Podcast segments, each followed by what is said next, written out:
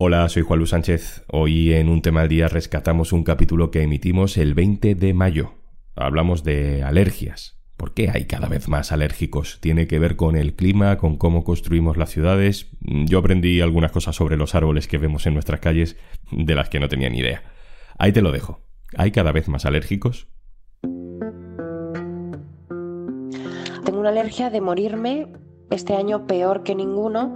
Estoy alcanzando unos niveles que prácticamente me impide hacer vida normal, me lloran los ojos que yo uso lentillas y no me las puedo poner, en fin, estoy hecho un cuadro. Conclusión, odio la primavera, no, de verdad, fatal, como ningún año. Me pican los ojos, me pica la garganta, no tengo ganas de comer porque como tengo todo lleno de mocos, pues me cuesta respirar. Entonces, cada vez que me meto algo en la boca para comer, eh, lo paso fatal. Este es mi drama primaveral. Ahora que empieza a hacer sol y con el viento sobre todo es, es bastante insoportable estar en la calle porque pica mucho los ojos, se inflaman, tengo rinitis constante, picor de garganta, me tengo que medicar todos los días cuando antes no me tenía que tomar antihistamínico todos los días. Pues la verdad es que este año está siendo muy fuerte porque yo que nunca he tenido alergia desde hace un par de semanas en Madrid, no dejo de estornudar, mm, de picarte todo el cuerpo congestión, oídos taponados y lo estoy pasando fatal y además es una sensación que te deja muy aplomada sin ganas de salir ni de hacer, ni de hacer nada. La verdad que la primera vez que, que lo vivo y ahora entiendo mucha gente que, que todos estos años ha estado con la alergia. Estas son Gloria, Isabel y Ana. Y esta primavera, como acabamos de escuchar, lo están pasando regular. No son las únicas. Izaskun Pérez, productora de Un Tema al Día. Hola. Hola, Juanlu. Tú tampoco lo estás pasando especialmente bien estos días. Pues no, la verdad es que esta primavera no lo estoy pasando nada bien. Me pica la piel todo el rato y es bastante insoportable. Y bueno, también te diré que te propuse hacer este tema para ver si así podía entender mejor qué le estaba pasando a mi cuerpo. Por servicio público, ¿no? Por, por interés general. Sí, sí. sí, sí, es por interés general. En realidad esto del polen afecta a bastante más gente de la que pensamos. La Sociedad Española de Alergología e Inmunología Clínica dice que hay más de 8 millones de personas con alergia por polenes en, España. Y de esos 8, 7 son alérgicos a gramíneas, olivo, arizónica y plátano de sombra, que son básicamente árboles que habitualmente hay en las ciudades. Pues venga, vamos a empezar a hablar con gente que sabe para ver si es cierto o no es cierto que hay cada vez más alérgicos. Me propones que hable con Javier Fernández, que es jefe de sección de alergia del Hospital General de Alicante, catedrático de medicina de alergia en la Universidad Miguel Hernández. Javier, hola, ¿qué tal? Hola. ¿Es correcta esta sensación que tenemos de que cada vez hay más personas alérgicas o que padecen alergias? Pues sí, es correcto. Es decir, el concepto de alérgico es aquel que es capaz de producir y anticuerpos frente a algo extraño. Y lo que es cierto es que cada vez estamos más rodeados de cosas no solo extrañas, sino que con las condiciones climáticas y con las condiciones de vida que tenemos son más extrañas para el organismo. Y por esto, digamos que el organismo que tiene capacidad, que es el alérgico atópico, pues se hace alérgico a todas estas cosas. Como cada vez hay más, pues esto está subiendo. Además, está ocurriendo un fenómeno que lo llamamos la teoría de la higiene, que el sistema inmune, en vez de eh, defenderse de los microbios, que teóricamente con los antibióticos lo tenemos medio resuelto, pues mm, digamos que se desvía hacia una respuesta de hipersensibilidad frente a estos alérgenos que no nos hacen daño, como los ácaros o los pólenes. Otra duda que nos surge, Javier, es si el lugar en el que uno vive tiene poco o mucho que ver con el tipo de alergias que uno desarrolla. Es decir, ¿es lo mismo vivir en una ciudad de costa que, por ejemplo, en Madrid o en Toledo? Bueno, es que el concepto es el siguiente. La persona es la que es alérgica, es tiene la capacidad de producir y anticuerpos que producen los síntomas alérgicos. Es la, el anticuerpo tipo IgE. Pero como esa capacidad la tienes, entonces estés donde estés, te haces alérgico a lo que tienes alrededor. ¿Qué pasa en las zonas de costa? Pues que tenemos mucho más ácaros porque la humedad, la temperatura es ideal. Entonces hay más gente que es alérgica a los ácaros.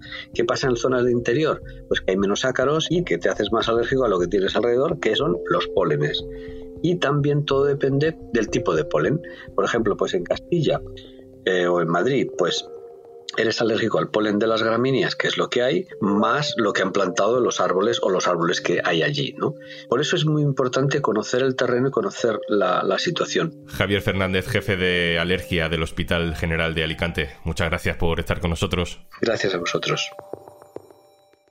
Sea, Izaskun, que tu alergia no solo tiene que ver con el clima o con el entorno natural, sino también con decisiones políticas. Hmm, eso parece, sí. Fíjate, hace un par de años leí en The Guardian un artículo sobre este tema que me llamó mucho la atención. Porque al parecer, a la hora de decidir qué tipo de árboles hay que plantar en una ciudad, suele ser habitual que se elijan ejemplares de sexo masculino. Y esto, por supuesto, tiene una explicación. Eh, pero también incide en los niveles de polen que hay en la ciudad. Nos lo cuenta Paloma Cariñanos, que es investigadora del Departamento de Botánica de la Universidad de Granada y que ha estudiado las causas de la alergenicidad en espacios verdes urbanos. Hola Paloma. Hola, muy buenas. Gracias por estar con nosotros. ¿Cómo es esto del sexo de los árboles en las ciudades? En, en la vegetación urbana en bastantes ocasiones pues se han ido discriminando los ejemplares de sexo femenino, puesto que son los que después de la fecundación forman el fruto y este fruto pues puede caerse al suelo, mancharlo o incluso generar accidentes, oler mal o, o ser incluso venenoso.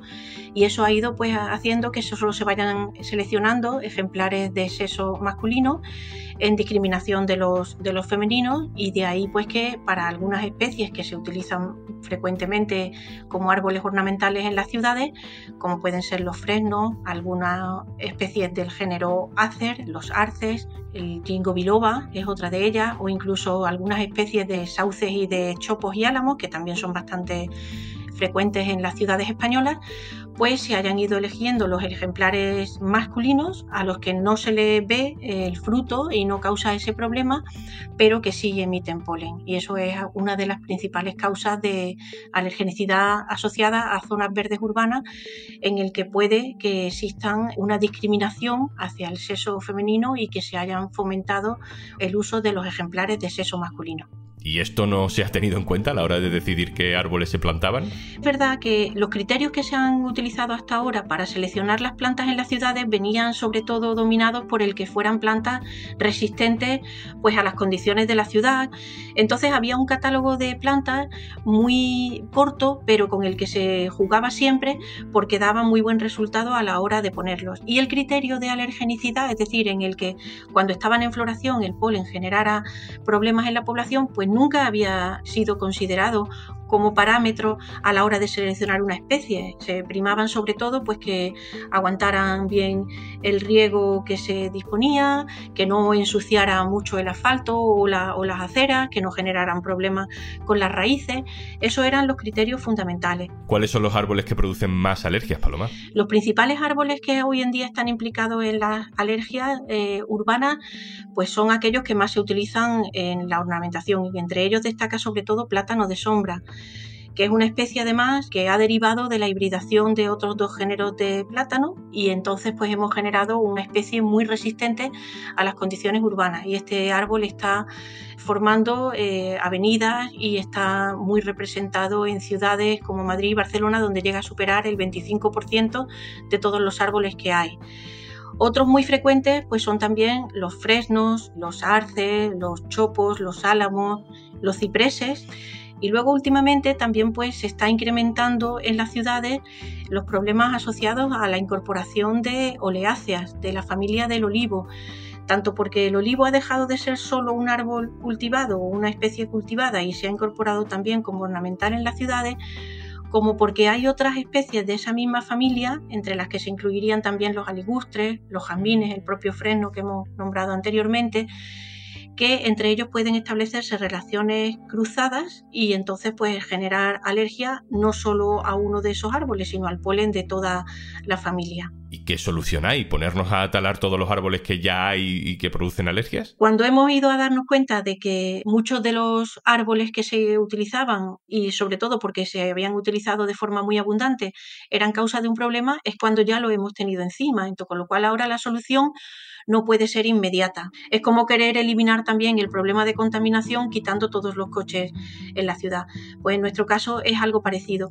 Pero sí se pueden ir haciendo pues sustituciones progresivas a medida que haya que ir eliminando pues los árboles que van enfermando o que van muriendo y entonces ir introduciendo otras especies que no sean muy alergénicas o que no sean tan alergénicas o simplemente incrementar la biodiversidad, que no sean entornos muy uniformes, que es lo que está ocurriendo también ahora, ¿no? que se ven que avenidas muy largas, pues solamente se utiliza una única especie a lo largo de toda ella, de tal manera que esos nuevos espacios verdes pues, puedan ser un poco algunos oasis para los alérgicos en las ciudades puesto que las emisiones allí pues no sean tan elevadas como en otras zonas, que es lo que le genera la respuesta de alergenicidad.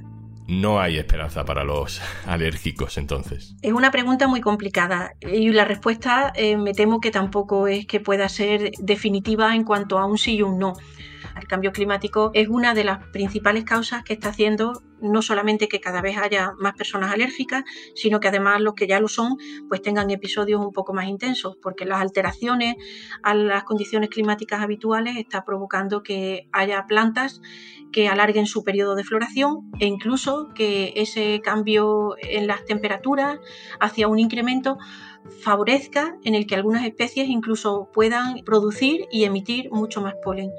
Entonces, mientras existan por encima de unos criterios ¿no? de diseño de paisaje urbano o algunas medidas que puedan mitigar de forma local el problema de la alergenicidad y esté el cambio climático en toda su intensidad, pues me temo que en los siguientes décadas, en los siguientes años, va a ser difícil decir que los alérgicos van a estar en unas mejores condiciones. Paloma Cariñanos, investigadora sobre alergias en espacios verdes urbanos, muchísimas gracias por estar aquí. A vosotros, muchas gracias.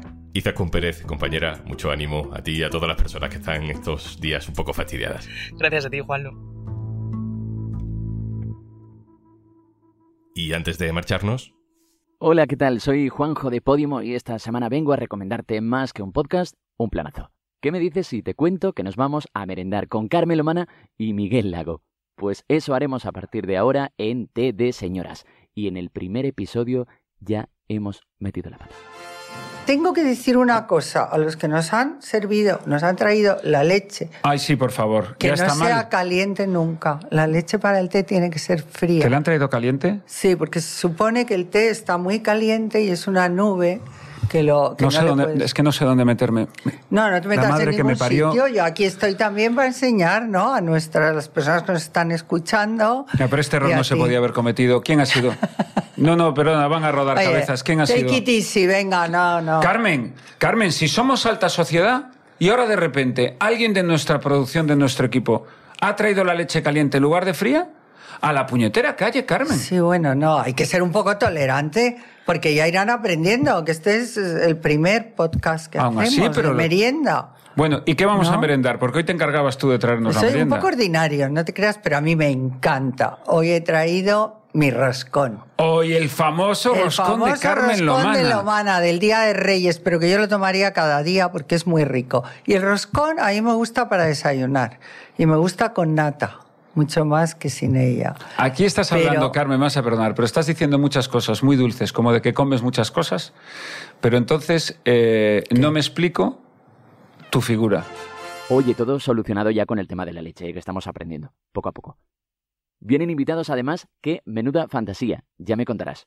Si quieres disfrutar de té de señoras y de todos los podcasts y audiolibros que tienes disponibles en Podimo, te regalamos 60 días si te registras en podimo.es barra al día. Esto es un tema al día, el podcast del diario.es. Te puedes suscribir también a nuestra newsletter. Tienes el enlace en la descripción de este episodio. Este podcast lo producen Carmen Ibáñez, Marco García Santonja e Izaskun Pérez. El montaje es de Pedro Godoy.